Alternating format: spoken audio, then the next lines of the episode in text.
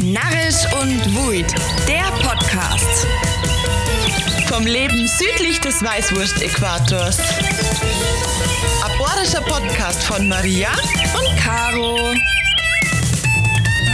Und diese Woche reden wir mit dem bayerischen Staatsminister für Umwelt- und Verbraucherschutz über die momentane Umweltpolitik. Und damit Servus und Grüßt euch zu Narrisch und Wuid, der Podcast. Servus. Grüßt euch. Spannend, spannend, oder Caro? wir sitzen heute nämlich nicht allein vor unseren Mikrofone, sondern wir haben einen ganz besonderen Gast und den haben wir letzte Woche schon angekündigt. Und zwar dürfen wir heute bei uns begrüßen den Staatsminister für Umwelt und Verbraucherschutz, den Thorsten Glauber. Und wir sagen Hallo und schön, dass du da bist. Servus, grüßt euch Gott. So, wir haben ja letzte, Wo äh, letzte Woche schon eine Folge gemacht zu den Grundlagen der Umwelt und ja, der Umweltpolitik und haben uns für heute einige Fragen überlegt und einige Fragen sind also von unseren Zuhörer kämmer. Ähm, ich würde sagen, wir steigen eigentlich, wir können eigentlich gleich direkt einsteigen, oder? Nett. Ja. Sehr gern. Wir wollten wissen, welche Themen denn das Ministerium für Umwelt und Verbraucherschutz so mit einschließt und mit welche Themen Sie sich so beschäftigen.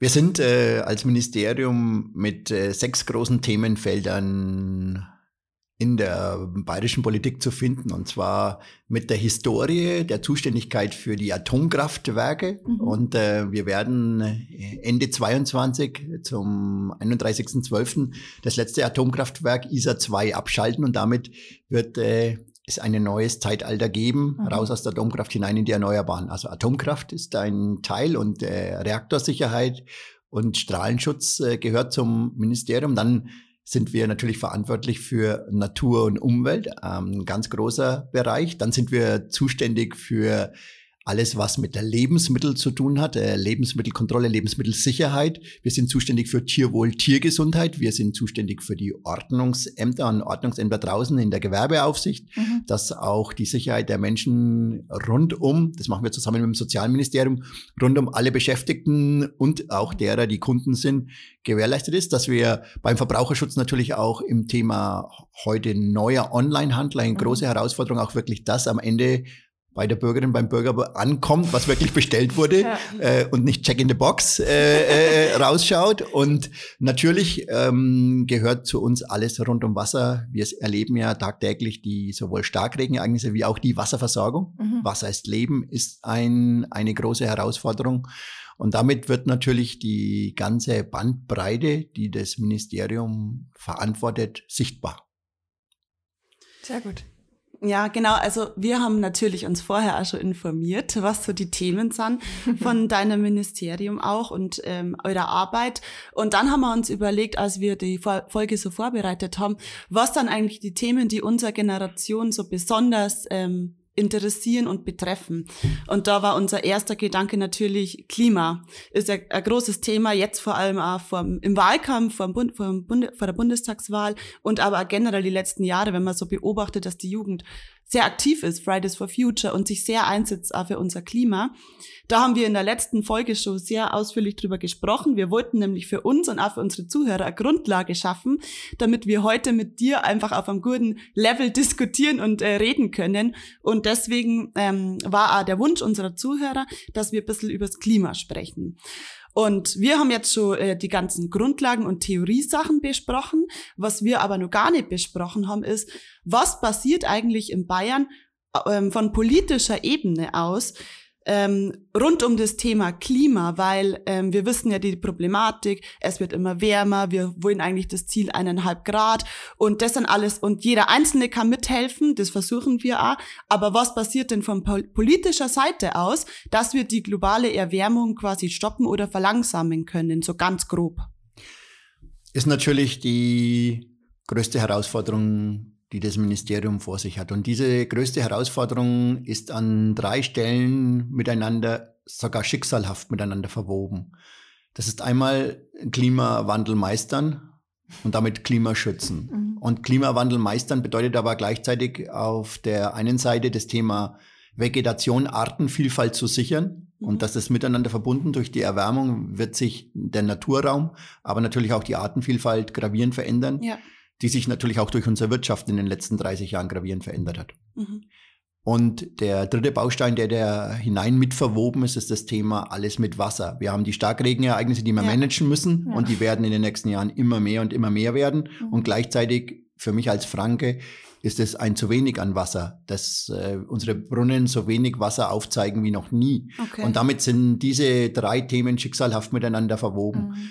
Die Aufgabe, und das habt ihr schön angesprochen, ich sage immer, Klimawandel meistern, Klimaschutz ist ein Herzensprojekt, das jeder mitmachen muss. Mhm. Und die Empfehlung, die mir immer, ich wurde gefragt die Woche von der Augsburger Allgemeinen, was, wie würden Sie es angehen?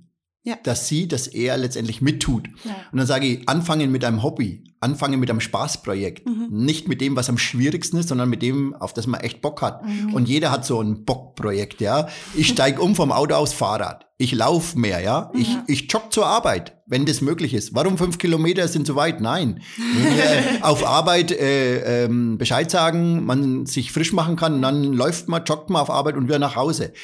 Die, der nächste sagt, ich steige um in meine Ernährung. Der, mhm. die, die nächsten sagen, ich will, ich will mal meine Hut erkunden und vielleicht mein Reiseverhalten ändern. Ja. Aber man sollte mit dem, ich zum Beispiel stehe auf kalt duschen. ähm, äh, die, die, jeder hat so eine, hat so eine, so eine Vorliebe und ähm, damit sollte man beginnen. Ihr habt aber gefragt, was der Staat tut und ähm, genau. Klima, äh, wir sind dabei, ich bin dabei, das zweite Klimaschutzgesetz für Bayern ähm, in die Umsetzung zu bringen. Wir werden das im Herbst in die Landtagsdebatte äh, einbringen. Und natürlich ähm, sind drei Bausteine. Es ist einmal das Gesetz, mhm. aber Gesetz im Aktenschrank schützt kein Klima. Ja. Dazu Maßnahmen. Maßnahmen jetzt, äh, muss man sagen, über 50 neue, die dazukommen werden, um letztendlich zu dem Bestehenden nochmal proaktiv als Staat zu arbeiten. Und der dritte Baustein ist eine Finanzierung. Wir werden jährlich eine Milliarde neu investieren in den Klimaschutz. Und dann geht's natürlich los. Photovoltaik auf den Dächern, angefangen mhm. bei den staatlichen Projekten. Wir werden in Zukunft die Ladesäule, das Ladesäulennetz 7000 verzehnfachen. Wir werden vor jedem staatlichen Gebäude eine Elektroladesäule anbringen, dass man auch schnell mobil sein kann. Wir gehen her und ja. haben endlich und es war mir eine Herzensangelegenheit, das Thema Jobrat für alle. Jeder mhm. kann jetzt im Prinzip in Bayern ein Dienstrat bekommen und kann das auch steuerlich Geld machen. Und damit wird natürlich das Radfahren nochmal viel attraktiver und auch richtig. Mhm. Wir wollen in den Radwegeausbau rein, denn ich halte überhaupt diesen, dieses Radwegenetz für einen zentralen Baustein, mhm. um letztendlich mobil zu sein.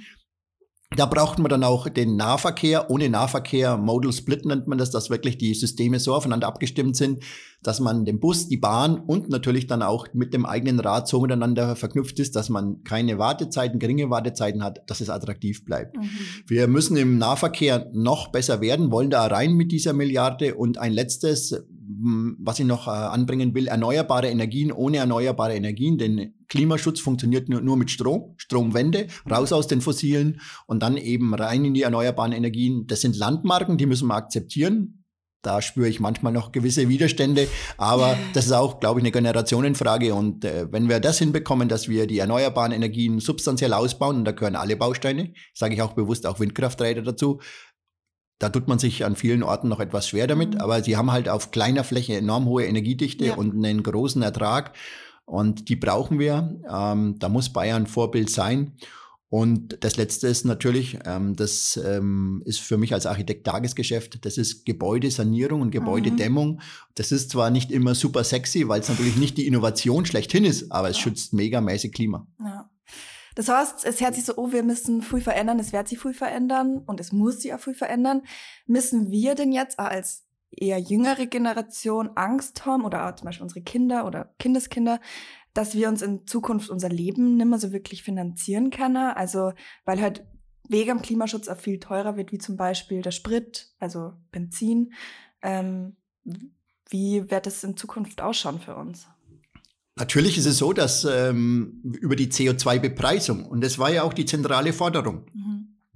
jeder, jede, die an dem Thema mittun, sind sich einig, dass es auch ein Stück weit Regeln braucht. Ja, okay. Und die Frage war, welche Regeln führt man ein? Jetzt ist die Frage entstanden, wollen man Reisen verbieten?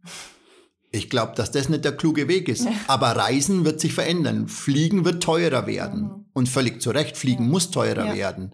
Und äh, die Frage dann Inlandsflüge, wenn Bahn genauso attraktiv und der Preis attraktiv, will ich genu Mhm. genau dazu Genau. sagen. Deshalb muss man ja sagen, warum ist das Bahnticket dreimal so teuer wie der Flug nach Berlin? Deshalb muss man dann an der Preisschraube treten. Ja. Ja. Und damit muss man Klima schützen und äh, im Gegenzug vielleicht aus meiner Sicht ganz klar das Bahnticket sogar günstiger machen.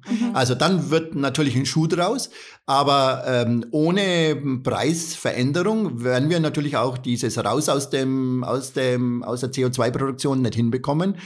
Ähm, von daher wird natürlich Leben teurer werden. Wir wollen das aber auch so letztendlich ist als Ziel ähm, angehen, dass wir eine soziale Komponente einbauen. Und diese sozia- soziale Komponente muss es geben am Ende. Ähm, es gibt ja verschiedene Länder, die auch sogar einen Mehrwert oder dem Bürger einen Scheck auszahlen zum Jahresbeginn Mhm. für CO2, für die CO2-Bepreisung. Und wer dann CO2-frei lebt, hat dann sogar ein, einen, ein Taschengeld Okay. oder einen Mehrwert dadurch, eine Einnahme. Und wer mh, sehr viel CO2 verbraucht, hat natürlich eine höhere Ausgabe. Also da gibt's Ländermodelle, das auch sozial abzufedern und es muss eine soziale Komponente geben. Und ähm, ich bin mir aber auch ähm, sicher, dass wir ähm, über solche Bausteine es nur schaffen werden. Mhm. Okay. Zu schwierig erklärt? Na, nicht, alles, gar nicht. na, Es rattert bloß. Okay. Wir haben uns eben ähm, die letzten Tage so viel über das Thema unterhalten und versucht auch für uns irgendwie so Ansätze zu finden. Und wenn man dann so konkret die Umsetzung hört, ja. so viele äh, Bausteine, dann ist das irgendwie was, was auch äh, sie setzen muss. setzen muss, verstanden. Und äh, diese Bausteine sind klar. Nur, wie gesagt, bei sich selbst angefangen. ja, klar. Du kannst am Ende, ich sage jetzt mal einige Beispiele, mit denen man sofort richtig eine Menge an Kilogramm CO2 persönlich einsparen kann. Mhm. Also angefangen, ich nehme mal die ersten fünf Kilometer, die ich mir jetzt das Rad schnapp. ja. Als nächstes, wenn ich meine herkömmlichen Thermostate, die mechanisch sind, auf elektrische Thermostate umstelle, Mhm. in einer Wohnung 100 Quadratmeter, sind es 400 Kilogramm CO2, die die locker Ja. einsparen. Ein Duschkopf, ein Energiespar-Duschkopf eingebaut, macht vielleicht 200, 250 Mhm. Kilogramm CO2 aus. Weg vom Baden, rein ins Duschen. Ich weiß, da werden jetzt der eine oder andere nicht begeistert sein mit von meiner Idee, aber das macht natürlich extrem viel aus. Ähm, ein Grad Temperatursenkung übers Jahr hinweg gesehen in der eigenen Wohnung sind mehrere hundert Kilo CO2, je nach Größe der, der Wohnung. Das sind jetzt nur im eigenen Lebensumfeld ganz einfache Bausteine, um wirklich in dem Thema voranzukommen. Und, und, und da habe ich manchmal den Eindruck, ähm, ja, das ist nicht die ganz große globale, das ganz große globale Ding. Ja, klar ist es nicht das globale Ding. Aber ich habe äh, mit allen, die ich diskutiert habe, zu sagen, ja, wir, wir müssen noch in unserem Nahumfeld beginnen, es zu verändern. Und da kann ich nicht immer sagen, und dann kommen wir nämlich tatsächlich zur globalen Sicht. Ich glaube, ich bin davon überzeugt, dass Deutschland und wir als Gesellschaft unsere Aufgabe erfüllen werden. Mhm. Wir haben erkannt und es wächst im Prinzip aus der Gesellschaft heraus, dieser Wunsch. Ja. Aber, und jetzt kommt das große Aber, wenn wir unseren Wunsch erfüllen, wir werden 2045 oder in Bayern 2040 ziemlich weit sein in Ja. dem Thema der Klimaneutralität. Wenn China und Amerika nicht mittut, bleiben am Ende 35 Prozent des weltweiten CO2 stehen. Da hast, 35 du jetzt, Prozent. da hast du unser Skript geklaut. ich wollte nämlich gerade eine provokative Frage anstellen, weil wir haben genau diese 35 Prozent hier. Und da haben wir nämlich auch von einem Zuschauer ähm, eine Frage beziehungsweise so ein Statement bekommen. Also derjenige versteht schon, warum er bei sich selber ähm, ähm, anfangen muss. Vielleicht ein bisschen weniger Fleisch, einfach ein bisschen in seinem Nahumfeld darauf achten. Aber wenn allein China und USA eben 35 Prozent der CO2-Emissionen produzieren, warum muss ich dann bei mir daheim den Duschkopf austauschen? Und das hast du jetzt gerade schon erklärt, aber das war schon so ein Thema, ähm, ich glaube, das ist schwierig für manche Menschen oder auch vielleicht auch in unserer Generation Ja. nur, diese großen Zusammenhänge zu verstehen. Warum muss ich bei mir daheim einen Duschkopf austauschen, wenn die da drüben, ich sage das ganz bewusst in Anführungszeichen, so viel CO2 produzieren? Genau das ist, glaube ich, so der Punkt, der bei uns ähm, oder der manchmal nicht so ganz verständlich ist, eben dieser große Zusammenhang. Und deshalb ist natürlich ein bayerischer Umweltminister ein Stück weit auch, zumindest äh, ich als Umweltminister bin auch ein Stück weit ähm, Wirtschaft oder Arbeitsminister, mhm. weil ich will nicht, dass unsere Chemieindustrie, zum Beispiel im Chemiedreieck, äh, Wacker Chemie, dass die mit ihrer letztendlich äh, hochenergieintensiven Produktion aus Deutschland wegwandern, diese Arbeitsplätze weggehen, ja. wenn die dann in China angesiedelt werden, heute arbeitet ja. Wacker Chemie mit einem hohen Prozentsatz an Energieeffizienz. Die ja. haben ihre ganzen Prozesse umgestellt. Das ist Hightech.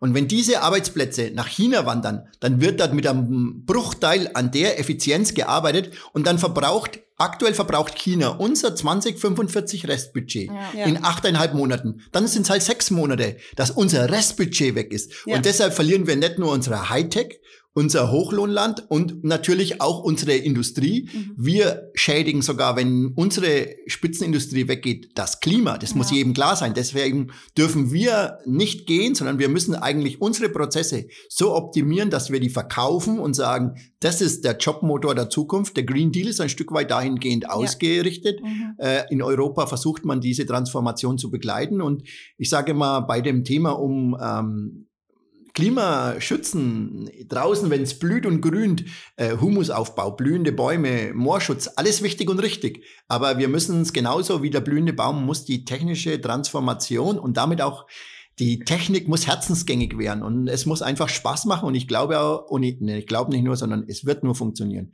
Nur mit technologischem Wandel werden wir Klimawandel meistern.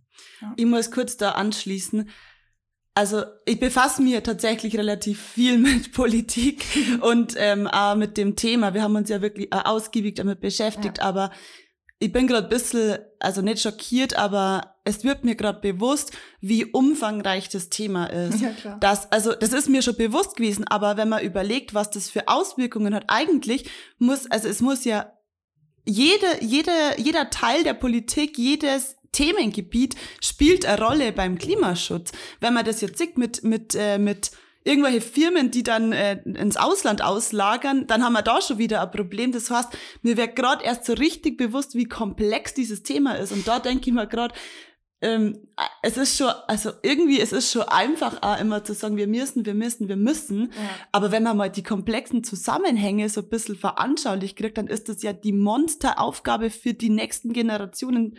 Krasser geht's ja gar nicht mehr. Mhm. Das ist gerade irgendwie so mir nochmal ganz krass bewusst geworden. Und deshalb ist es ja auch ähm, viel zu kurz gesprungen zu sagen, ich verbiete die und die Menge an dem zu essen, ich, ja. du sollst das und das nicht mehr fahren und mhm. so und so nicht mehr reisen. Das ist der völlig falsche Ansatz. Wir müssen im Prinzip viel größere Dinge zum, zur Umsetzung bringen und diese, dieses große Ganze wird viel Geld kosten und deshalb haben wir auch, das muss man einfach, der, das kann man gern überall nachprüfen, mit einer Milliarde Investition neu in den Klimaschutz pro Jahr sind wir unter den 16 Ländern einfach momentan ganz vorne. Mhm. Und es wird Geld kosten, aber man muss diese Transformationsprozesse wirklich angehen. Denn wie, wie gesagt, es, äh, da hängt viel zu viel dran mhm. ähm, an der Gesamtsituation ja. und ähm, es wird auch sehr viel Geld kosten, diese Transformation. Ja.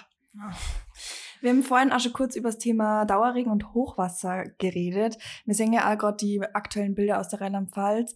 Ähm, müssen wir uns denn in Bayern Sorgen machen, dass das auch zu uns kommt? Beziehungsweise wie können wir uns schützen oder was können wir unternehmen, dass es vielleicht gar nicht so weit kommt? Ist im Prinzip für uns in den 17 Wasserwirtschaftsämtern in Bayern Tagesgeschäft. Mhm. Wir arbeiten da an, an, drei Zuständigkeiten beim Gewässer 1 und 2. Also ähm, äh, wenn man ähm, die Leusach annimmt, ja. ein, Ge ein, Ge ein, Gewässer, für das wir zuständig sind, die staatliche Seite. Mhm. Ähm, äh, und ähm, dann wieder das kommunale Gewässer, ähm, das hier ein Gemeindebach ist. Mhm. Äh, wenn man jetzt Großweil hernimmt, dann ist die für die Kommunalgewässer die Gemeinde zuständig, mhm. Gewässer dritter Ordnung.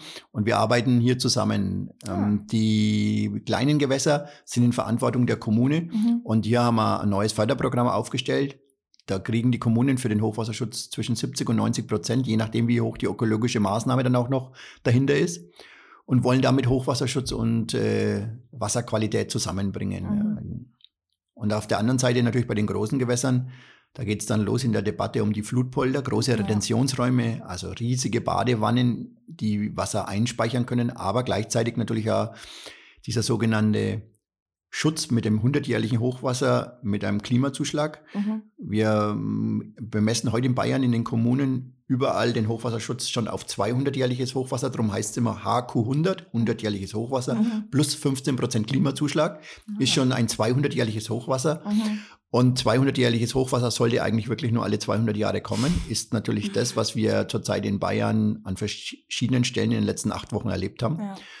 Und diese Herausforderung gilt es äh, anzugehen. Also das ist klassische Anpassung des Klimawandels oder der mhm. klimatischen Veränderung. Wir haben hier im Süden Bayerns, jetzt, äh, wenn wir uns äh, im Landkreis Garmisch-Partenkirchen befinden, haben wir die sogenannte 5B-Wetterlage. Das mhm. ist im Prinzip das Zusammentreffens äh, eines Hochs aus Italien kommend mhm. und eines Tiefs aus England. Ja. Und die stehen dann praktisch in Deutschland und durch diese wenige Luftbewegung durch das Abschmelzen der Polkappen entsteht wenig Luftdynamik mhm. und dann mhm. bleiben diese Wetterlagen stehen. Ja. Das ist genau das, was uns in den letzten Wochen eigentlich beschäftigt hat. Und dann regnet es permanent. Die mhm. Luft ist natürlich durch die Veränderung, durch das Wärmerwerden immer wieder vollgesaugt ja. und regnet ab und regnet ab. Die Herausforderung gilt in der Anpassung zu meistern und das ist für uns in der Wasserwirtschaft eins der zentralen Aufgaben. Da brauchen wir bei den Gewässern drei die Kommunen, aber natürlich wir selber sind auch gefordert. Ja. Und das würde dann quasi durch die Flutpolder ähm, Abhilfe schaffen, zumindest die Situation verbessern. Oder wie können wir uns da die konkreten Maßnahmen vorstellen? Also wir können das, glaube ich, hier jetzt auch ähm, in gewisser Weise ein bisschen nachvollziehen, diese Angst, weil eben wir ja auch an Gewässer Leusach zum Beispiel hier haben. Und das war bei uns in der Vergangenheit schon oft ein Thema. Mhm. Und wie kann man sich das jetzt konkret vorstellen? Also was wird aktiv unternommen, dass eben uns diese, diese wirklich schrecklichen Bilder, dass uns sowas nicht passiert? Also gibt es da irgendwelche konkreten Maßnahmen? Weil klar, es wird viel gemacht und wir müssen Klima und die ganzen großen Dinge, aber was passiert wirklich im Kleinen für die kleinen Kommunen ähm, und die kleinen Dörfer, Städte, die Angst haben, dass sowas passiert? Wie kann man das, sich das vorstellen? Genau, das ist die, die große Herausforderung ähm, bei den sogenannten Starkregenereignissen, die ja überall in Bayern auftreten, ob jetzt äh, Norden oder Süden des Landes, ähm, dass man von der Denkweise her nochmal nicht nur das ganz große Gewässer, nicht nur die Leusach oder die Donau oder die Isar im Blick hat, mhm.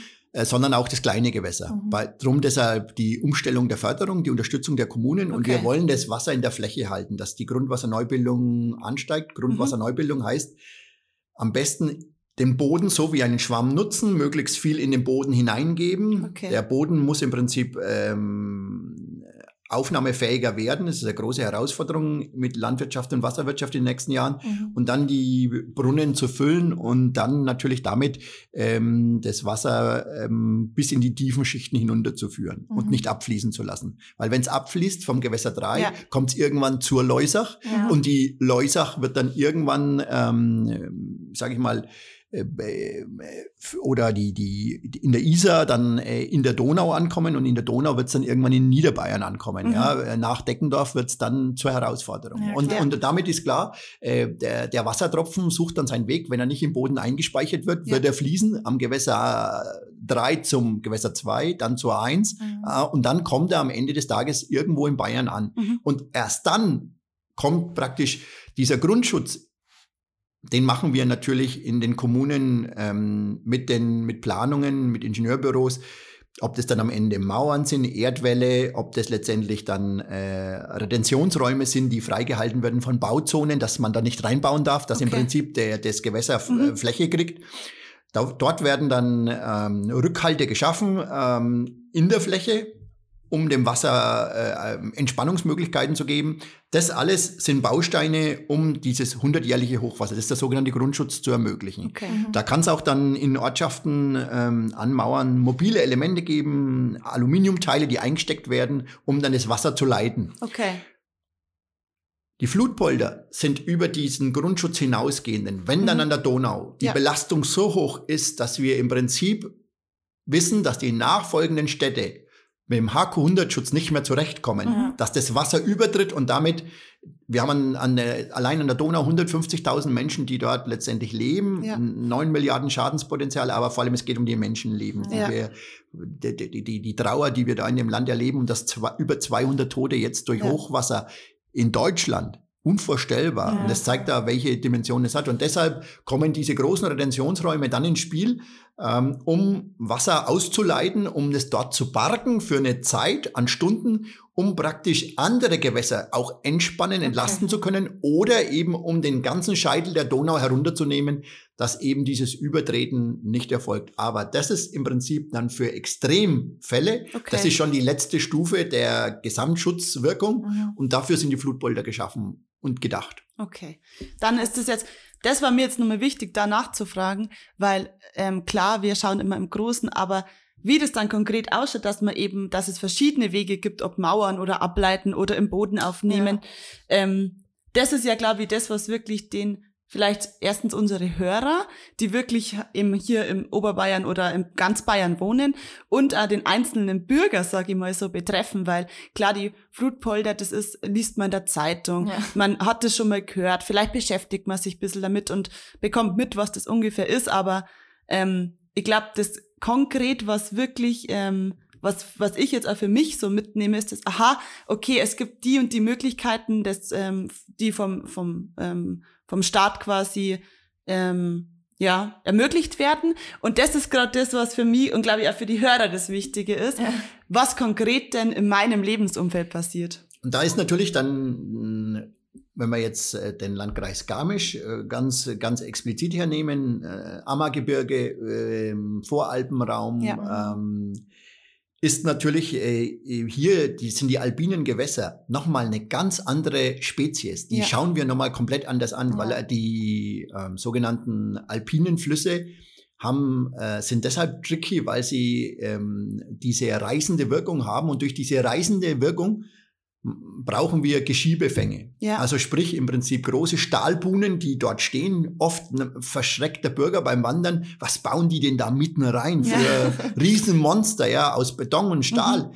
Aber die sind deshalb notwendig, weil aus dem alpinen Gewässer hat das Wasser so viel Kraft, Mhm. dass Steine in der Größenordnung von einem Meter werden dann praktisch angeschoben und werden nach unten Ja. ins Tal befördert. Und wenn solche Steine, wenn, wenn Gehölz, äh, ganze Bäume ins Tal schießen und im Ort ankommen, dann werden die natürlich zum Geschoss. Sie durchschlagen dann Mauern äh, und würden dann Mhm. im Ort natürlich ja Menschenleben gefährden und Hab und Gut. Und deshalb ähm, ist ein alpines Gewässer mit den sogenannten Geschiebefängen, die wir immer wieder auch ähm, nachbauen müssen, Mhm. die wir unterhalten müssen, extrem wichtig, Ja. weil natürlich dort die Dynamik nochmal eine ganz andere ist und wie gesagt dann ein Stein zum Spielball wird. Ja, ja. Ja, voll.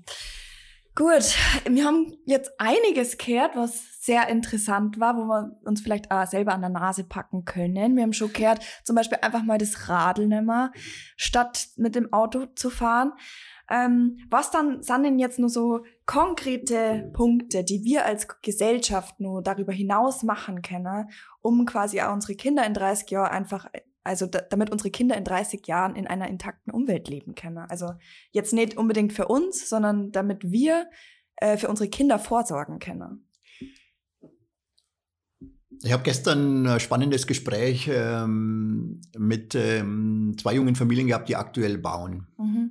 Und die Herausforderung natürlich ähm, im Bauen ist, Bauen ist ähm, natürlich durch die, sage ich mal, auch äh, hohe Nachfrage und vielleicht auch manchmal durch zu wenige Frauen und Männer, die auf der Baustelle noch arbeiten, ähm, ist Bauen ganz schön teuer geworden. Und das äh, kann ich natürlich als, wir haben in den letzten zehn Jahren sechs Prozent Preissteigerung pro Jahr. Das ist schon wirklich gewaltig.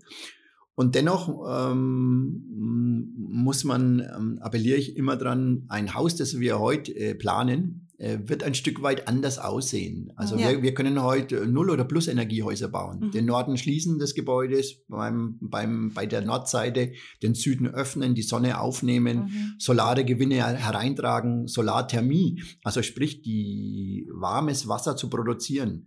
Mhm. Für mich unver unverständlich, dass wir heute so wenige Solarthermieanlagen auf den Dächern haben. Mhm. Ähm, meine Eltern haben das vor wirklich 45 Jahren gemacht. Wir haben jetzt schon die, die zweite Solarthermieanlage drauf und ähm, wir haben Häuser gebaut, die im Prinzip über das ganze Jahr Wasser in großen Tanks einspeichern Mhm. und dann damit das Haus beheizen. Okay. Also das ist technisch keine, es ist kein Hexenwerk. Dass wir unseren eigenen Strom produzieren mit dem Speicher im Keller. Ich weiß gar nicht, warum wir am Ende des Tages immer da drum rumschleichen. Also Ja. das ist ähm, ein, ein Invest, der in 10, 12, je nachdem wie die PV-Anlage ausgerichtet ist, völlig sich ähm, rentiert hat. Mhm. Und ähm, ja, also wir werden da äh, beim, beim Bauen einfach uns nochmal Gedanken drüber machen müssen. Und da wird natürlich auch, ich sage jetzt mal in einer Tradition hier, ähm, die Dächer sind natürlich für große Schneelasten hier in Oberbayern ausgebildet. Ja. Und äh, man hat eine Baukultur hier, aber auch die wird ein Stück weit sich verändern, Ja. diese Baukultur, ähm, denn das, äh, das Bild, äh, Ge- Gebäude sind da ein entscheidender Baustein. Mhm. Dann die Frage natürlich, ähm, was wir tun müssen. Also das ist jetzt das eigene Umfeld. Wie baue ich dann in, in Zukunft ähm, mein, wenn ich bauen will, wie würde ich bauen? Da werden wir ganz neu denken müssen. Dann die Frage ähm, des eigenen persönlichen Lebens. Ähm, ich glaube, d- dass wir natürlich äh, heute ähm, in, im eigenen Konsum und das halte ich wirklich für extrem wichtig. Im eigenen Konsum viele Dinge einfach mal auf eine Liste schreiben müssen und nebendran eine Liste notwendig oder nicht notwendig Ja. und, wa und, wa und warum gemacht und warum so gemacht. Ja, da würde ich mir mal wünschen, dass man sich mal eine Woche seines Lebens aufschreibt und dann dahinter die Frage stellt, musste ich es so machen und war es richtig? Ja. Ich bin ein großer Freund von Upcycling. Mhm. Ähm, ich trage Klamotten von meinem Vater und von meinem Großvater. Und ähm, ich kann zwar nicht nähen, aber ich kenne eine coole, coole Schneiderin und die pimpt mir die Sachen. Und ähm, ein gut gekauftes Kleidungsstück geht in Jahre mit und geht in den Jahren aber auch verliert seine Coolness nicht. Also und von daher ähm, ist das eine wir erleben ja momentan so, dass äh, die Mode sich ähm, alle halbe Jahr ist ja klar, die Mode muss verkauft werden und alle halbe Jahr Ja. ändert sie sich, ja.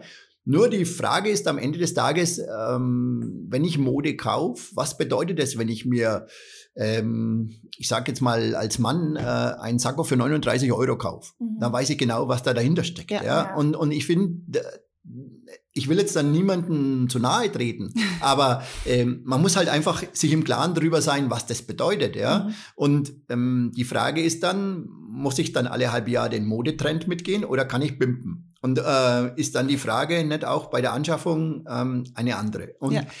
ähm, ich will nicht klugscheißen, aber ähm, es geht ganz viel Ja. im, im eigenen Umfeld, um die Prozesse wirklich mal Ja. zu hinterfragen. Mhm. Ähm, ich muss dazu sagen, ich war am Anfang äh, kein Zugfahrer und bin heute eigentlich äh, 15 Jahre Zugfahrer. Mhm. Und, und ähm, natürlich muss man sagen, äh, für mich als, als ähm, Oberfranke war es dann irgendwann sogar so, dass ich äh, jedes Auto geschlagen habe, weil natürlich die Schnellläuferstrecke Nürnberg-München ein Mhm. extrem schnelles Reisen Ja, ermöglicht ja, hat. ja. Und arbeiten. Ich konnte arbeiten und Zug fahren. Und deshalb, ähm, man muss bei sich selbst immer anfangen. Ähm, aber ich habe äh, angesprochen, dass wir angehalten sind, die mh, Dinge zu hinterfragen und ähm, an gewissen Stellen auch einzuschränken. Da geht es darum zu sagen, wollen wir auf jedes Haus eine PV-Pflicht äh, einführen, um jedes Haus mit einer Solaranlage auszurüsten Mhm. halte ich für wichtig und richtig. Und ich sage auch, dass das, ähm, wenn es nicht freiwillig geht, ich habe die Solarthermie angesprochen, die nicht auf den Dächern liegt, dann muss man sagen, ist irgendwann der Freiwilligkeitsgedanke auch zu Ende, denn scheinbar ist nicht bewusst, dass ähm, wir ähm, anders vorangehen können und ich habe dann in den Zeiten, wir, die unsere äh, Großeltern oder Eltern hatten eigentlich schon mal den autofreien Sonntag erlebt. Das muss man sich mal Ja, überlegen. ja. Autofreier Sonntag, weil am Ende Erdöl knapp und verdammt teuer. Ja. Die haben dann damals in ihre Häuser 10.000 Liter Tanks eingebaut, um schnell zu tanken, um viele Ja. Jahre damit voranzukommen. Oder in dem Fall damals zwei, drei Jahre mit diesen 10.000 Litern. Dann hat man immer gesagt gehabt, Erdöl wird zu Ende gehen. Ich habe es erlebt, dass Erdöl nie oder großteils sogar günstiger wurde. Ja. Und am Ende des Tages sind die erneuerbaren Energien für das Haus wieder verschwunden. Ja? Die Hackschnitzelheizung ist mal wieder verschwunden gewesen. Es ist plötzlich wieder absolut en vogue gewesen, eine Ölheizung sich in den Keller Ja. zu stellen. Sie war mit 4.500 Euro ähm, eine günstige Anschaffung und sie, sie wurde ja mit den neu gebauten Häusern immer dazu genutzt, weil es wurde immer warm. Der, der, man musste sich gar keinen Gedanken machen. Ja. Die Hütte war immer warm, weil die Heizung völlig überdimensioniert war. Und, und, und deshalb muss man sagen, eigentlich haben wir die Chance nicht genutzt, die schon mehrmals auf der Straße lag. Mhm. Und dann am Ende ist scheinbar der Freiwilligkeitsgedanke doch schwierig, ja. Ja. Denn, Aber äh, darf ich da kurz einhaken? ja, natürlich. Weil das klingt super, aber wer finanziert das Ganze? Also wenn ich jetzt überlege, ich habe als junge Familie ein Haus gebaut, ähm, habe irgendwie einen Kredit aufgenommen und habe lang gespart, um mir dieses Eigenheim finanzieren zu können. Und dann kommt diese Pflicht und dann heißt, ja, jetzt hat, wir müssen, wir müssen schauen, dass da was weitergeht. Wir brauchen PV und Solar. Und dann, aber wer finanziert das? Also ich kann es ja nach einem Hausbau nimmer finanzieren. Ja. Wie, wie, wie, wie würde das dann ausschauen? Die Anlage wird ja dann im Prinzip in den Planungsprozess sofort mit aufgenommen. Ja. Ähm, die Energieeinsparverordnung, die haben wir seit den 90er Jahren. Mhm. Du kannst, äh, Maria, dir heute nicht frei wählen, welches Fenster du einbaust. Dein Fensterbauer wird dir ein Fenster anbieten, das dem sogenannten U-Wert heute Ja. erfüllen muss nach der Energieeinsparverordnung. Er macht sich äh, strafbar, wenn er dieses Fenster dir nicht einbaut. Und deshalb muss man sagen, und diese seit den 90er Jahren hat der Okay. Gesetzgeber immer wieder das, die Gebäudedämmung verbessert und damit den Energieverbrauch nach unten genommen. Du Mhm. kannst aber nicht wählen. Das Fenster ist natürlich über die Jahre teurer geworden, aber du kannst nicht sagen, ich baue es nicht ein. Ja.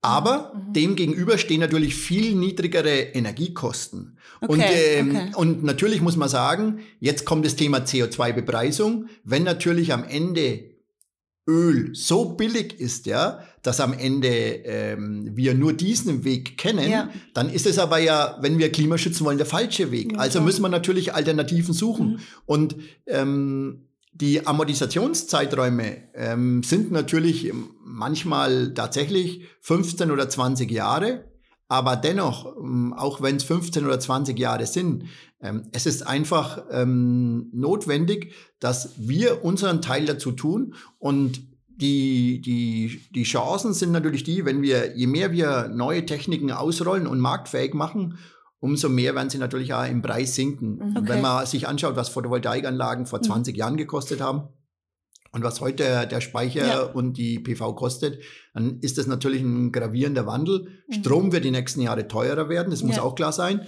Und ein letztes, und wir versuchen natürlich auch, ähm, auch seitens des Freistaats mit einer Förderung, dir Okay. ein Angebot zu machen, dass du PV und Speicher baust, Ja. um letztendlich bei dem Thema, ähm, wir verdoppeln jetzt dieses sogenannte 10.000 Häuserprogramm, 10.000 Mhm. Dächerprogramm Mhm. auf 20.000, Ja. um letztendlich dann nochmal voranzugehen. Das heißt, zusammengefasst, muss man das bisschen im größeren Zusammenhang Mhm. sehen und einem lang längerfristigen. Klar ist das erste Investition, die mich mehr kostet, aber danach in 10 oder 20 Jahren ähm, rentiert sich das quasi und es rechnet sich wieder. Also das ist natürlich jetzt aus Sicht des Einzelnen, der ein Haus baut, wahrscheinlich im ersten Moment schwierig, aber wenn man das im großen Ganzen sieht und langfristig, dann ist es ja doch wieder was, was sich schon rentiert und ja einfach wieder bemerkbar macht. Ich habe halt in den Jahren Folgendes ähm, einfach immer wieder festgestellt. Am Ende des Tages machst du als Planer die verschiedenen Technologien auf. Ja. Es heizt sich über die Sonne. Wie viel heizt sich über die Sonne? Mhm. Mache ich Wasser über die Sonne warm? Ähm, nehme ich die Energie aus der Sonne? Ähm, ähm, baue ich letztendlich ähm, die, den Süden so weit auf, dass im Prinzip in den Herbstmonaten sich die Bauteile im Haus so weit aufheizen, dass sogar die Wände mh, abends warm sind. Das Ja. sind alles Dinge, die wir durch die Herbstsonne, die die versteht, alles beplanen können. Okay. Am Ende des Tages, ähm, wenn ich dann die, gesamt, die, ges- die gesamte technologische Möglichkeit plus die bauliche Möglichkeit hinlege, dem gegenüber steht dann natürlich der Wunsch der Bauherrschaft am Ende zu sagen, hm, ich muss dann abwägen, mache ich PV oder Solarthermie Ja. oder mache ich schicke Küche? Ja. Und meistens verliere ich dann ja, der für die erneuerbare Energie steht, gegen die schicke Küche. Ja? Und ähm, ich kann das verstehen, aber am Ende des Tages ähm, wir brauchen diese Ja. erneuerbare. Energie Ja. und ähm, vielleicht die schicke Küche wird manchmal nicht in Frage gestellt. Vielleicht geht auch die schicke Küche ein bisschen günstiger und dann geht das andere auch mit. Also das wäre mein Wunsch. Okay, das waren also perfekte abschließende Worte eigentlich. Voll. Ja, dann schon mal vielen Dank. Ich glaube, es war eine sehr interessante Folge auch für unsere Hörer. Also ich habe Ich hab- sehr viel Ich mitgenommen. habe wahnsinnig viel gelernt. Vielen Dank. Sehr gern. Genau. Schön, schön war's. Ja, herzlichen Dank für deine Zeit. Und Ida Zong, ähm, schön, dass ihr dabei wart. Wir hoffen, ihr habt auch ein bisschen was mitgenommen. Und Ja. deswegen sagen wir, bleibt's narrisch. Und Wut. Servus.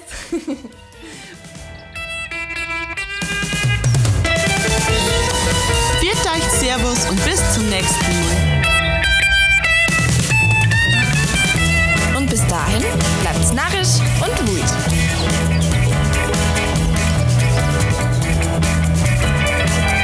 Und das war der Bayerische Podcast mit Maria